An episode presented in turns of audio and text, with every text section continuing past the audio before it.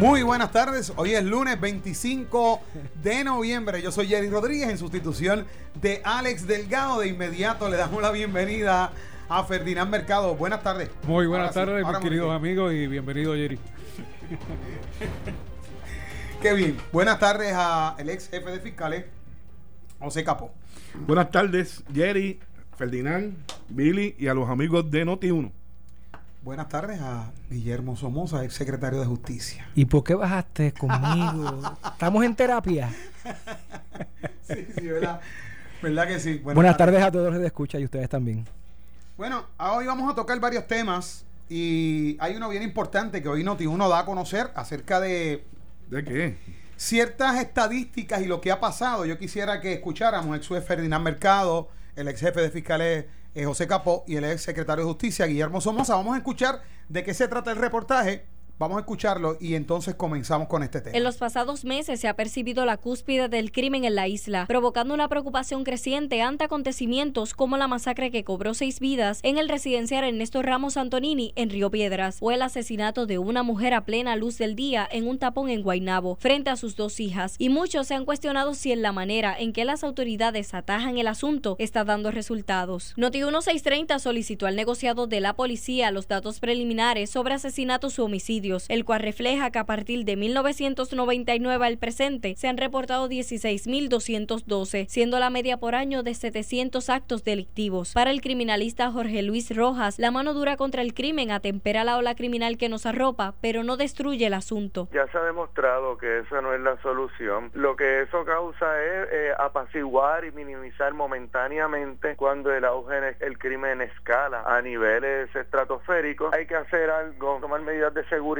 y ocupar ya sea residenciales o lugares de alta incidencia criminal, pero lo cierto es que eso lo único que hace es mover, este si son puntos de drogas, mover los puntos de droga a otros lugares o es mover los delincuentes, se mueven a otros lugares y esperan porque no pueden estar eternamente ahí. No es un costo eficiente tener la Guardia Nacional activada todo el tiempo porque eventualmente los vas a ver parados en una esquina sin hacer nada, toda vez que esa zona va a quedar liberada de incidencia criminal y lo único que van a hacer es moverse hacia otros lugares. Agregó que la erradicación de casos en los tribunales ha disminuido dramáticamente. Eran salas de investigaciones que siempre estaban eh, repletas de personas citadas y ahora mismo uno puede ir a cualquiera de ellas y las va a ver este, prácticamente vacías. Se está erradicando muy pocos casos. No desconozco cuál sea la razón, si es que crímenes se investigan pero no llegan tan siquiera, la investigación no da para que se pueda erradicar un caso, que no aguante ni la cintila de evidencia de la regla 6, se procede criminal o no hay recursos, no hay policías para investigar los casos ni las querellas y por lo tanto no se están radicando. Para Normando en la mañana, Gelmarí Rivera Sánchez. Bueno, ahí escucharon el reportaje, dieron las cifras, 16.212 desde el, a partir del 1999 al presente.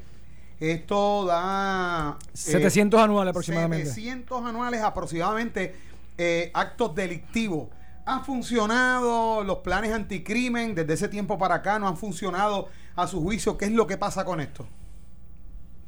La realidad es que no se da continuidad.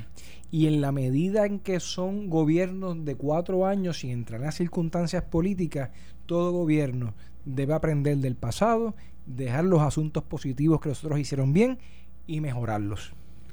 Eso sería lo ideal. Fíjate, ah, por, la, por la línea que va Billy es importante eso porque fíjate, del año 2000 para acá, tenemos la cifra del 99, ¿verdad? Del año 2000 para acá, un año después, al día de hoy, las administraciones políticas han estado cuatro años en, turno.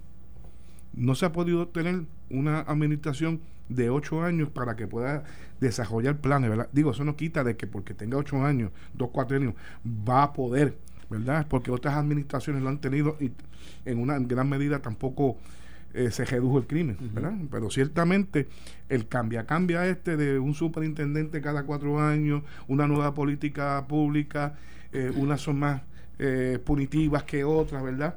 Pues ciertamente afecta estas cifras. Pero lo preocupante de esto, que lo decía este, la persona que se entrevistó, es la escasez de, de agentes para poder darle continuidad.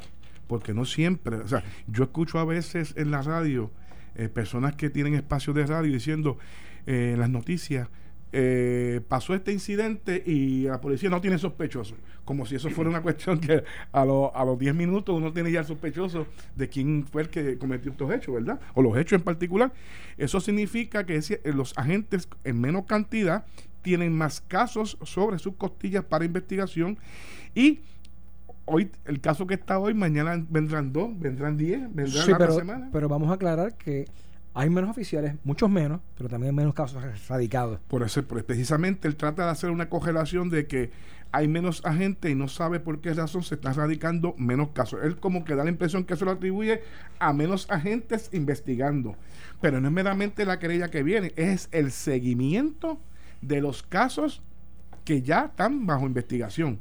Aquí, si no llega una confidencia o no se trabaja eh, en más de en equipo, ese caso, salvo que llegue alguna información por alguna razón, va a quedar al lado y van a seguir atendiendo los más, los más recientes. Una vez Ferdinand, mi querido amigo, pueda hablar, yo quiero un turno para explicarle lo que realmente yo entiendo. Y es bien básico. Ex juez Ferdinand Mercado, le quiero preguntar porque él, hace alusión salas vacías, como bien mencionó. Es un ciclo, es un ciclo. Pocos casos radicados. Sí, eh, es una realidad. Eh, pero las salas vacías no las puede llenar el sistema de justicia, o sea, no los tribunales. Lo tiene que llenar. Resultado del trabajo investigativo. Otro, otra, otra área. Y, y la erradicación de casos, pues no se la pueden inventar los fiscales, por ejemplo. Tiene que ser la policía quien intervenga. Pero aquí ha habido una, un problema arrastrado. Un problema Primero, en la selección de las direcciones, la selección de quien dirige los cuerpos policíacos y los cuerpos de seguridad. Eh, hemos visto fallas continuas en esa selección. Segundo. Ferdinand, perdón, interrumpa. tú, lo que quieres decir en otras palabras, para que el pueblo entienda a Revichuela, no necesariamente porque tú seas el segundo en la tribu de los seminoles en la Florida, significa que vas a saber lo que ocurre el crimen aquí. Eso es así. O sea, Pequera puede haber sido excelente con las tribus indígenas, pero no. Eh, aquí fue un fracaso total. Pero lo curioso es que fue reclutado por varios gobernadores para lo mismo. ¿Por qué? Bueno, porque se lo sugirieron o se lo impusieron. La, la cosa es que ha habido un problema serio en la selección de quien dirige la policía. El reclutamiento del cuerpo policíaco que los policías se han disminuido o porque se han retirado, o porque se han ido o porque alguien más inteligente que nosotros los ha reclutado fuera de Puerto Rico. Después de haberlos preparado nosotros. Con mejor paga. Con mejor paga. ¿Y nosotros condiciones de trabajo? Hicimos, hicimos la inversión para prepararlos, los convertimos en buenos policías y se los llevan para otros estados donde pueden eh, trabajar mucho mejor, mejor remunerado y, y, y lo otro son los recursos. Mire, los cuerpos policíacos no pueden trabajar con recursos de 20 y 25 años atrás. Y entonces se hacen unos anuncios de que se asignaron unas cantidades para eh, una cantidad de patrullas.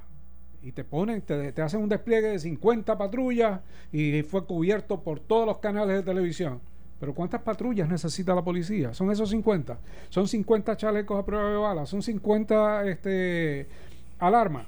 No, o sea, la realidad es que si uno mira el recurso que tiene la policía en este momento, va a ver las condiciones. Si se daña una patrulla, puede que esté nueva. ¿Cuánto tiempo se almacena y, termina siendo un adefesio? Faltándole una o dos piezas que muchas veces la, la misma policía tiene que sufragarla o sacarla de otros carros que hemos visto que a veces hasta de carros ah. confiscados se le, se le ponen a, piezas a la patrulla. Yo llegué a ver agentes poniéndole gomas a una unidad, sacando un serrucho, lo que llamamos un serrucho, de, cada uno de los agentes del distrito, para ponerle gomas a una patrulla. Eso es una realidad. Lo otro, para terminar, los famosos planes contra la criminalidad. Mire, cada gobierno trae su plan, un plan que no existe, un plan que se anuncia, del que se habla y que nunca se puede poner en práctica, porque no es un plan de continuidad. Nadie ha hecho un plan para la seguridad del país a 10 años, por ejemplo, donde pueda con la flexibilidad de, las situaciones. Pero nadie lo ha hecho. y no está en ningún lado. Y ahora uno le pregunta a los que están a cargo de la seguridad y se escudan, no, el plan eso es secreto, eso es lo que mantenemos nosotros para trabajar, o como hizo la Secretaría de Justicia, que es parte del sistema de seguridad. No, no, yo no, no puedo decir por qué referí eh, casos. O sea, ese tipo de cosas lo que hace es que denigra la seguridad del país y le da armas a aquellos que cometen delitos todos los días. Porque saben que hemos sido un fracaso combatiendo la criminalidad. Desde mi punto de vista, y para darle más sustancia y fundamento a lo que expresé eh, en el comienzo de este programa, la realidad es que son tantas cosas básicas y variables como tú bien dices, José, que con una minicumbre en donde estén todas las agencias de ley y orden, el instituto, el negociado de ciencias forenses, el negociado o comisionado del NIE, los municipales, los estatales, los federales, el Departamento de Justicia. Aquí hace falta, número uno, presupuesto. Lo que dijo Ferdinand en torno a no solamente los agentes de la policía que se ganan tres veces más que aquí, en cualquier estado de la nación norteamericana. Sobre todo, los oficiales o guardias penales es igual o mayor el ámbito de su dinero y su recompensa. ¿Dónde está la inteligencia? ¿Por qué? Yo quiero que me expliquen por qué si golpe al punto, que era algo sencillo, con solamente unas cámaras funcionaba, y estadísticamente lo he dicho aquí, lo repito, y me pueden buscar las grabaciones, un 96% en la primera vista, Después subía a, 90, a 99% en la vista preliminar. ¿Por qué? Porque la persona a la cual se detenía no podía decirle a su abogado, mire, eso no fue así, porque el abogado le iba a cuestionar, adiós, pero si ese eres tú. ¿Qué cosas tiene? Pues levanta las manos, ayuda al usuario. ¿Cuál usuario? Esos son los 404, la droga, no meterlos presos, pero darle ayuda, darle desvío. Nosotros los desvíos hemos sido bien eficientes. ¿Y quién es el autor? De, ¿quién, ¿quién fue el autor de, de Golpe al Punto? Mira, eso fue bajo la bajo el gobernador Luis Fortuño, pero no quiero entrar en, en quién es el, quién es el santo, sino el milagro. Es lo importante. Entonces, tuvo que ver también mucho de golpe a punto el ex fiscal Guillermo Gilbonar, estuvo a cargo de eso y se puede decir que él fue el autor donde se le dio la oportunidad y después el fiscal de aquel entonces eh, general al cual tú sustituiste capo, Obdulio Meléndez, y este servidor lo continuamos y lo mejoramos. Y estoy seguro que yo desconozco si ustedes lo siguieron o no y, y, dónde está el día de hoy.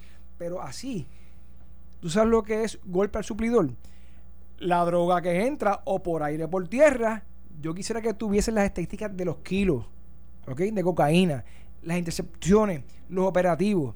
Eso ya no se da. O sea, estas cosas sencillas no es reinventar la rueda.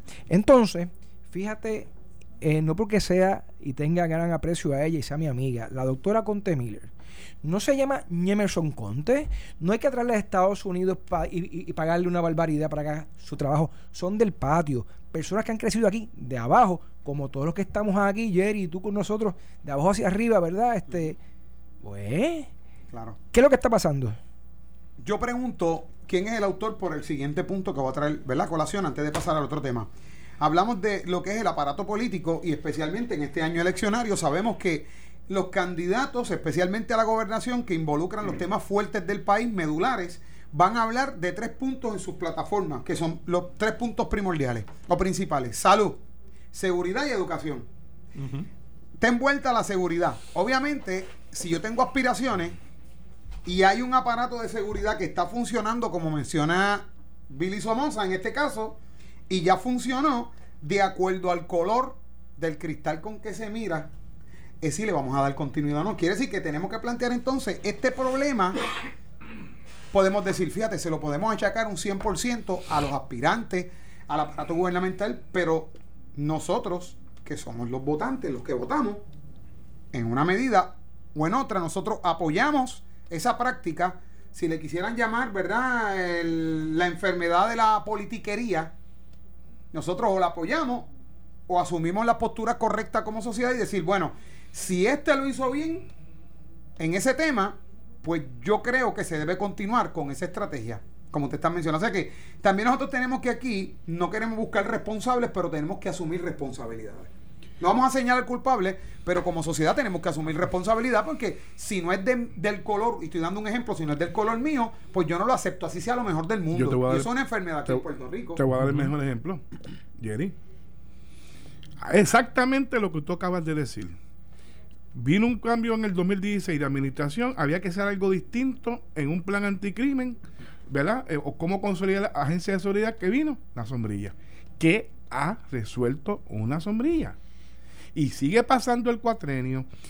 Todo el mundo, si tú coges a cada legislador y le pregunta en su, en su fuero interno, te va a decir que esto es un fracaso. Pero nadie se atreve ah, porque eso es como lo propuso el, el, partido X, pues yo no puedo ir contrario a eso. Salvo uno que otro que lo han ido de frente, a, lo han dicho.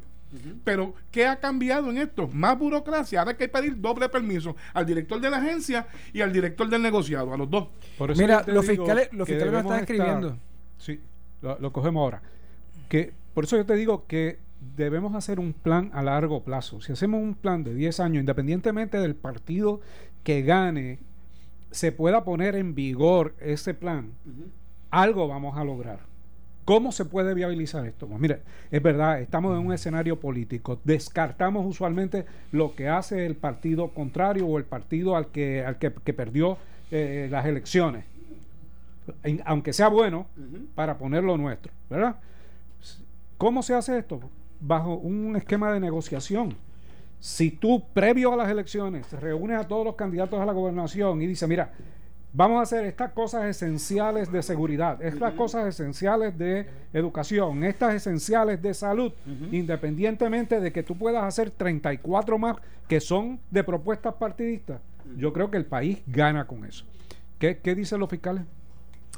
Que el golpe al punto no está operando, que iniciativas que teníamos con los federales, inclusive con, con el correo, con el Postmaster, también se ha ido, se recuperaban muchas drogas y armas en el correo.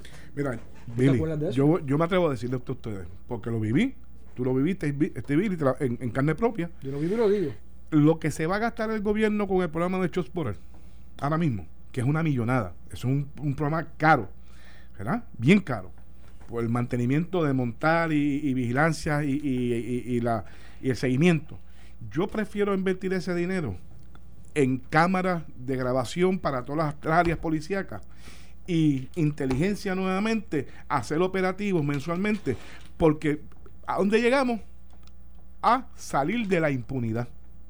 Cuando tú empiezas, tú, mira, se presentaban esos videos de los actos delictivos y no había forma. En vista preliminar, que era la segunda etapa después de causa para gesto, la, la mayoría se renunciaban porque levantaban las manos porque el video era la mejor evidencia del acto delictivo cometido ahí a plena luz en la Cámara. Que no se siguió en la pregunta. Porque eso requiere equipo, eso requiere, y no es equipo hoy, hay que darle continuidad, porque los equipos se dañan, hay que darle mantenimiento. Pero si ustedes se dieron cuenta, por eso yo hice la pregunta, a ver si no se siguió por los nombres eh, de los autores o no se siguió porque hace falta... Mismo. No, puede ser por todas las anteriores. Sí, es una combinación de factores. Vamos a ver entonces. Bueno.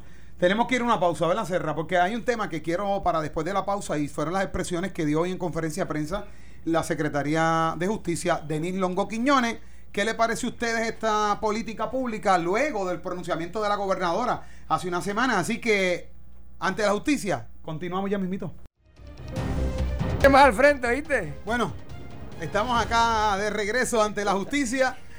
Yo soy Jerry Rodríguez en sustitución de Alex Delgado y como siempre conmigo se encuentran el ex juez Ferdinand Mercado, el ex jefe de fiscales José Capó y el ex secretario de Justicia Guillermo Somoza. Bueno, entrando a otro tema importante, hoy eh, la Secretaría de Justicia cita una conferencia de prensa en la misma.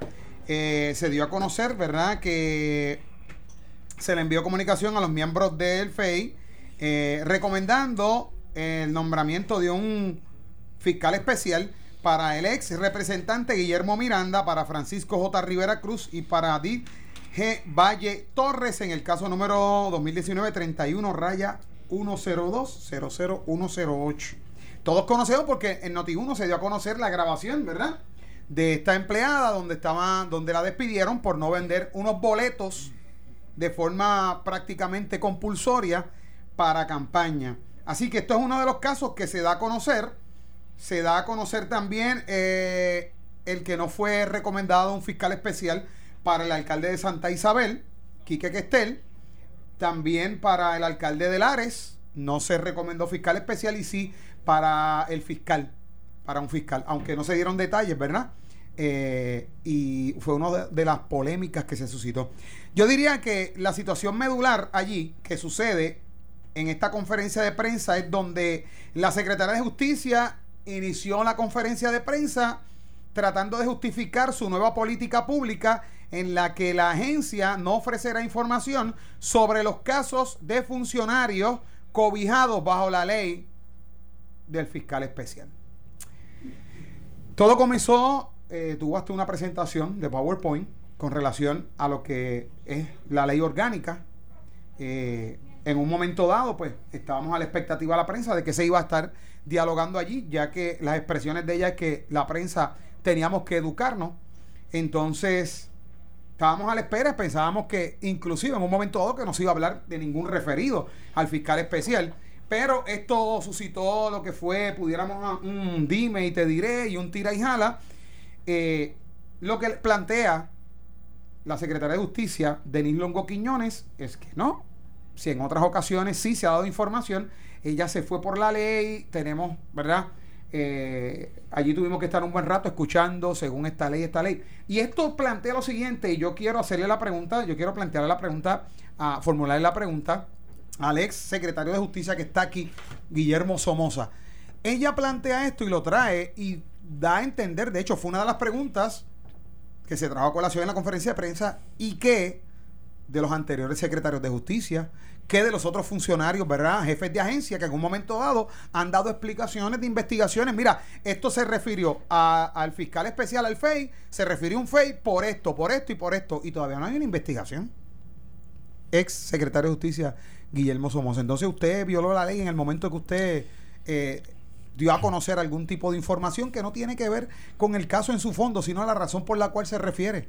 Mira, eh, desde mi punto de vista, obviamente, esto es una cuestión de estilo y de política pública. Si la política pública, que, en esencia la debe dictar y establecer, es la hoy gobernadora Wanda Vázquez Garcet, que todos sabemos fue fiscal y también ha expresado y cuál era su estilo hasta hace cuántos, cuatro o cinco meses. Eh, con respecto al estilo, pues obviamente este servidor respeta a la actual secretaria con su estilo. Nosotros debemos, tenemos el deber ministerial, por lo menos este servidor cuando estaba, de informar al pueblo, son fondos públicos, son quienes nos pagan a nosotros, en otras palabras, para poderle darle a conocer lo que estamos haciendo y hacia dónde vamos. Eso no significa que nosotros estemos comentando lo que se llama el sumario fiscal. ¿Qué es el sumario fiscal? Es toda la información, declaraciones juradas, testimonio, evidencia demostrativa eh, real que uno recopila en el descargo de sus funciones como parte de sus labores para poder investigar y encauzar un caso legal. Por consiguiente, con respecto a eso, no hay ninguna circunstancia a mi juicio en la cual ni en apariencia pueda constituirse delito por parte de un funcionario, ya sea fiscal, ya sea fiscal especial, fiscal de distrito, procurador, registrador, personal, abogado del Departamento de Justicia en torno a ello. Una de las cosas, yo quiero escuchar también la opinión de ustedes, pero una de las cosas que ella dijo, si ustedes quieren conocer qué es lo que está pasando con este referido al FEI, pues ustedes vayan al FEI y entonces pregúntele. Ahí la presidenta de ASPOR, la, periodista eh, Damaris Suárez de inmediato dijo, no, pero es que allí es que no podemos, eh, eso sí que sería un delito, o sea, que eh, no que nos digan el FEI de qué se trata la investigación, entonces eso es incorrecto, eso sí es incorrecto, fue el planteamiento de ella a la secretaria de Justicia. Pero ¿qué ustedes piensan sobre esto? Pues mira, Jerry, amigos que nos escuchan, ya esto es repetitivo, yo creo que en tres programas anteriores me he manifestado y tuve la iniciativa de decirlo, que entendía que era un error de parte de la de la actual secretaria. Me parece que ella tiene una gran, una buena oportunidad de tener una exposición toda vez de que, por lo menos, en el principio, la licenciada Wanda Vázquez, cuando fue secretaria de Justicia, tenía la situación, había tenido la situación de los cargos que se presentaron y pues esa dinámica la mantuvo en el tiempo que estuvo en justicia, el resto del tiempo. Esta llega de una agencia federal, la, la actual secretaria, y puede hacer una proyección ¿verdad? De, del trabajo que se está haciendo en justicia, pero lamentablemente esa actitud que son estilos, ¿verdad? Y se les respeta, pero evita el que se promueva, que, se, que el público, que es a quien se debe toda esta información, porque no es, no es al periodista realmente, es al pueblo, es al pueblo. Vean en qué está trabajando su departamento de justicia. Yo coincido con Billy, esto ha sido una práctica por año, eh, decir que se estaba refiriendo, inclusive se está refiriendo por esto, si esta es la alegación, si es o no correcta, eso lo probará el FEI, porque el FEI en última instancia es quien va a hacer la determinación final. Final. El Departamento de Justicia, por ejemplo, ustedes vieron el referido de, de del, al final el último párrafo del fiscal por conflicto de intereses. Yo me pregunto, oye, ¿cuándo un fiscal entra en conflicto de intereses? Ahí, ahí voy. Eh, eh, no, dice, le hace más daño. Se presta a una amplia especulación si no dice de qué se trata. Es que ese fue un planteamiento que se trajo allí. Secretaria, no se le hace más daño el no explicar la situación, porque estamos hablando de un fiscal. Todo el mundo especulando pone, que, pone entredicho no solamente el nombre de él, sino también dentro de los fiscales ya hace que, por ejemplo, los, cuando escucharon eso, los que tienen caso en la tarde van a estar a la expectativa, porque si hay un fiscal referido al FEI, y yo no sé por qué, puede ser por cualquier cosa. Por conflicto de interés. Conflicto de interés. ¿Cuál conflicto? Eh, ¿qué, abarcador es ese, ese concepto? Ex juez. Mira, mira, yo tengo la impresión de que la Secretaría de Justicia tiene miedo a la reacción de la prensa y a la reacción del pueblo sobre lo que ella pueda decir.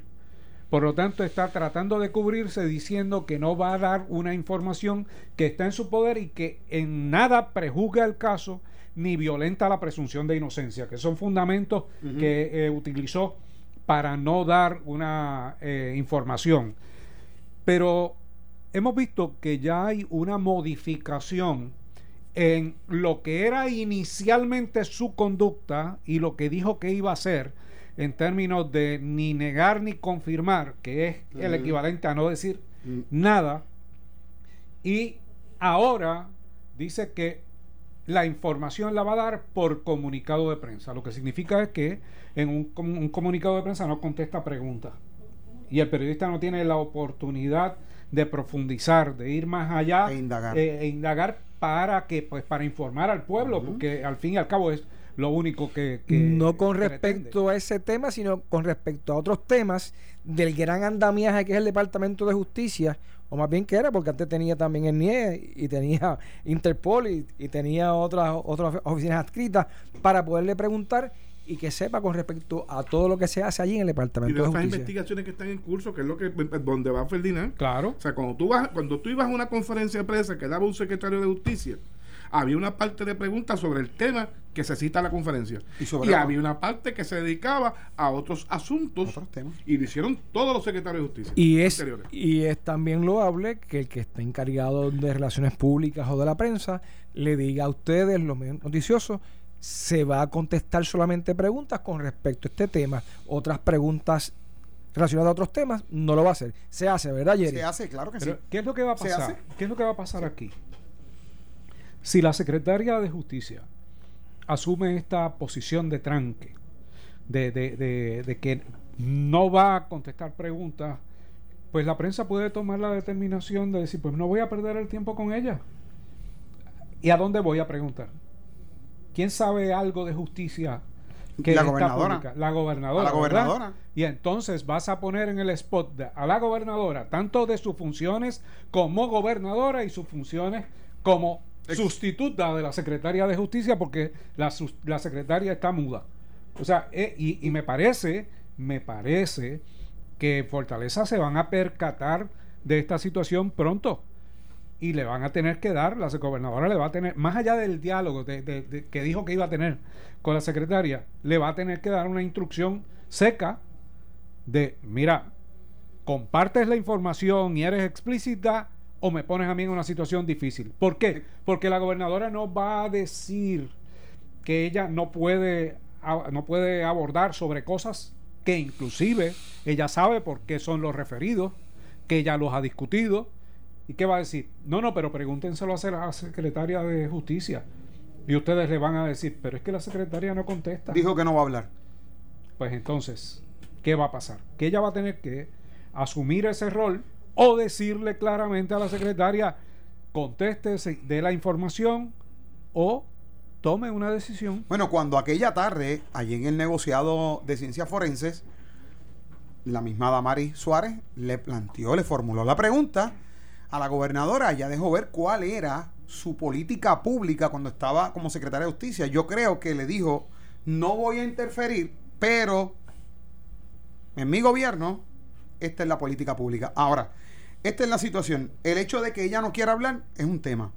Me llama la atención también, y aquí yo voy a hablar eh, eh, en la medida en que conozco, porque ustedes son los que conocen de leyes. Si yo digo, esto yo no lo voy a hacer, porque en términos de la ley orgánica, o la ley X oye, uno debe hacer esto y esto. A mí me está dando una implicidad, y a lo mejor tengo una mala apreciación, pero me está dando una implicidad de que entonces yo lo estoy haciendo conforme a lo que establece la ley. Quien lo hizo, pues se salió de los márgenes de la ley. Esa es la interpretación que se puede dar. Pero lo que pasa es que la ley, el artículo 7 de la ley orgánica no dice eso. O sea, no prohíbe el que se informe que se está refiriendo una persona a un, a un panel del de fiscal especial independiente. Eso no es lo que dice, esa es su interpretación. Más la mentalidad de haber trabajado en el gobierno federal, pues yo puedo entenderlo. Que lo menciona Por el otro lado, es una investigación preliminar que hace el Departamento de Justicia. ¿Que se puede equivocar el departamento? Pues claro que se puede equivocar. Que el FEI cuando verifique toda su investigación determine que no va a radicar los cargos que dice el eh, que dice el Departamento de Justicia o que por el contrario diga voy a erradicar cuando justicia dijo que no había ninguna comisión de delito, en forma alguna afecta las funciones del departamento ni de la secretaria porque la secretaria diga lo que ha hecho su departamento. Y yo creo que es una obligación que tiene con el país de decir lo que ha hecho su departamento. Esto hay que observarlo, vamos a ver qué pasa en los próximos días, ¿verdad? Y cuál va a ser la decisión de la gobernadora quisiera tocar un tema antes de irnos y es la nueva frase de la gobernadora Wanda Vázquez Garcet, que acaba de decir ahorita, ahorita dijo, las puertas de la democracia no se le pueden cerrar a nadie, esa fue su contestación ante el cuestionamiento de, gobernadora, usted se va a postular, usted va Ahí sí yo te digo que mi amigo Billy con su frase aplica aquí. Esto buen fundamento para los lados. ¡Albricia! ¡Albricia! te lo dije, te lo dije que reflexionaras en el fin de semana. Vi que reflexionaste. Billy, tú tenías razón. Mira, sigue, sigue, sigue siendo la misma dinámica ambigua que ha mantenido la gobernadora. Hoy, pues cambia de posición, la hace más patente. Existe la posibilidad alta, la probabilidad alta de que eh, la gobernadora sí tome la determinación de abrir esa puerta de la democracia y entrar a una candidatura. Ahora el cuestionamiento es por qué partido, va a ir independiente, va a ir a primarias de su partido, va a postularse, como dijo el alcalde, querido amigo alcalde de Junco, Papo Alejandro, este, no Papo Alejandro, Papo Alejandro, alcalde de Junco, ah, de Junco que, que decía, mira, pues fenómeno, que se postule y si es por el Partido Popular, voto por ella. O sea, que, la verdad es que ha dejado abiertas muchas puertas la, la gobernadora. Esas puertas se cierran el, 30, el 31 de diciembre. O sea, que queda muy poco tiempo para uno salir de esta incertidumbre de qué va a pasar con la gobernadora y qué va a decir Tomás Rivera Chat sobre esa materia. Mientras tanto, esos pronunciamientos los estamos esperando, ¿verdad? El liderato del partido pero es que ella utiliza esta frase de diferentes formas. Y yo cito, en este momento. Eso, esa, es la parte que, que llena de incertidumbre. En este momento, coma, lo que puedo decir es que las puertas de la democracia no se le pueden cerrar a nadie, dijo la gobernadora. Tú lo que quieres decir es que si de verdad ella no fuese la intención de correr o pensar correr, pensarlo, porque tú puedes estar analizándolo. Pues tú estás antes me dices, yo no, no, voy a correr. Nunca, ya. Esa es la, la no, pero yo entiendo que hay otra modificación aquí hoy. ¿Hoy? ¿Cuál es? Sí, pues.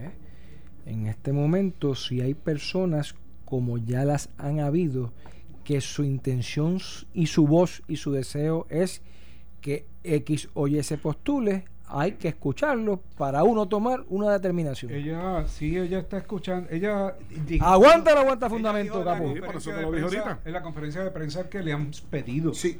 Y pues, que sometido, juez. Quiere escuchar al pueblo. Juez, sometido. ¿Qué usted decide? y tú escuchas gente, mira. Decido que este momento es hoy y el otro momento es mañana. y una cosa es una cosa y otra cosa es otra cosa. O sea, que ella puede variar. O sea, realmente no es incomprensible Que, que, ella tenga eh, diferentes maneras de, pensar en momentos determinados. No es una decisión fácil tampoco. Ahí va. No. Esto no es una decisión, fácil. Ella, ella, no tiene el control del partido. Bueno, ya se mudó allí, ¿verdad? Eso, eso, eso indicó. Que Pero tiene, usted, tú te vas, este, yo siempre he dicho, usted camine, vaya al cogeo, vaya a la barbería, camine por el pueblo, ¿verdad? Y escuche a la gente. Tú puedes creer que cuando yo fui, tú puedes creer que cuando yo fui este al banco, ahora tú tienes, ahora ya no te permiten hacer la fila, ahora tienes que ir a la TH a depositar el cheque. Eso en San Juan, en Calle ah, se permite. ¿De verdad? Sí, de, de, Caguas para allá se permite. tú, me, tú me tienes que decir a mí que voy a tener que ir a Calle para Vas eso. a tener Guacagua. Chico, ahí uno se entera de tantas cosas, habla con fulano. En la, fila, la fila de los seniors. ¿Eh? ¿Eh? No, en eso todavía. Cuando digo, esto, cuando digo esto es porque uno, sin querer intervenir en conversaciones, uno escucha. Uno escucha. Uno escucha al que está al frente, al que está atrás, y casi siempre son personas mayores. Sus las posiciones. Y la verdad que la posición de la gobernadora actualmente, tú uno escucha en repetidas ocasiones que ha caído de alguna forma simpática a la persona mayor. Te voy a decir lo que ha causado a mi juicio simpatía, que como dice que no es política, ya casi todo el pueblo de Puerto Rico estaba cansado de los partidos políticos. Y ante esa cayó simpático esa correcto. Es por no salirse ser una de política tradicional eh, no es. Gusta. que no es la tradicional. no, no por eso pero pero acuérdate que ella no había estado involucrada en candidaturas de ningún tipo. Entonces, al ella a venir y dar la impresión de que está despegada de los partidos políticos, que fue la primera impresión que dio. Después se percató de que así no podía eh, vivir en Fortaleza. Y entonces comenzó a pegarse a su partido, al Partido Nuevo Progresista, pero no eh, tanto como para tener una estructura que les responda tiene aduladores que le responden, tiene personas cercanas que le dicen lo que el pueblo dice y, es una realidad. O sea, el pueblo dice lo que, lo que Billy está manifestando en términos de, me siento bien con ella, eh, así es que debe ser, pero eso es teoría, nada más. La realidad comienza ahora en este escenario de erradicación de candidatura. Si ella no radica, pues ahí murió toda la especulación. Si ella radica y es por un partido político, pues entonces ella tiene que contar para una primaria con una estructura y montar un andamiaje.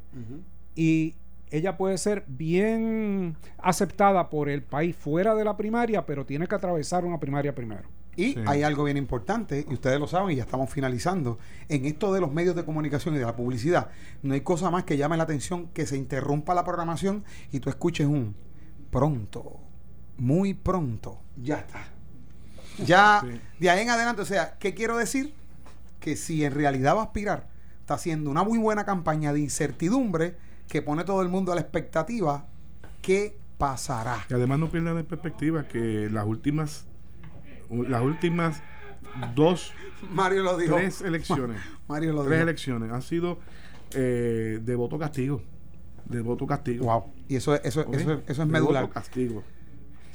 ¿Quién representa la estructura de un partido político puede cogerse el chance de estar en el poder de coger el voto castigo? Pero ¿quién viene por ahí ahora? Que está gritando ya. el que te va, el que pasa por la piedra. Mario Porrata me corrigió, me dijo que eso no es qué pasará, eso es ¿qué pasará? Les pido Mario Porrata. Bueno, Pero le faltó algo a Alex fue Ferdinand Mercado en las frases que utilizó para demostrar la ambigüedad y era aquella célebre frase de Cantinflas que decía, le voy a decir algo que ni nos perjudique ni nos favorezca, sino todo lo contrario. Así que de, esa, de esa forma finalizamos ante la justicia, gracias a Guillermo tienes Somoza, frío? A José Capó y a Ferdinand Mercado. Saludos a todos. Buenas tardes, lo dejamos aquí con Mario Porrata que ya empezó. Buenas tardes.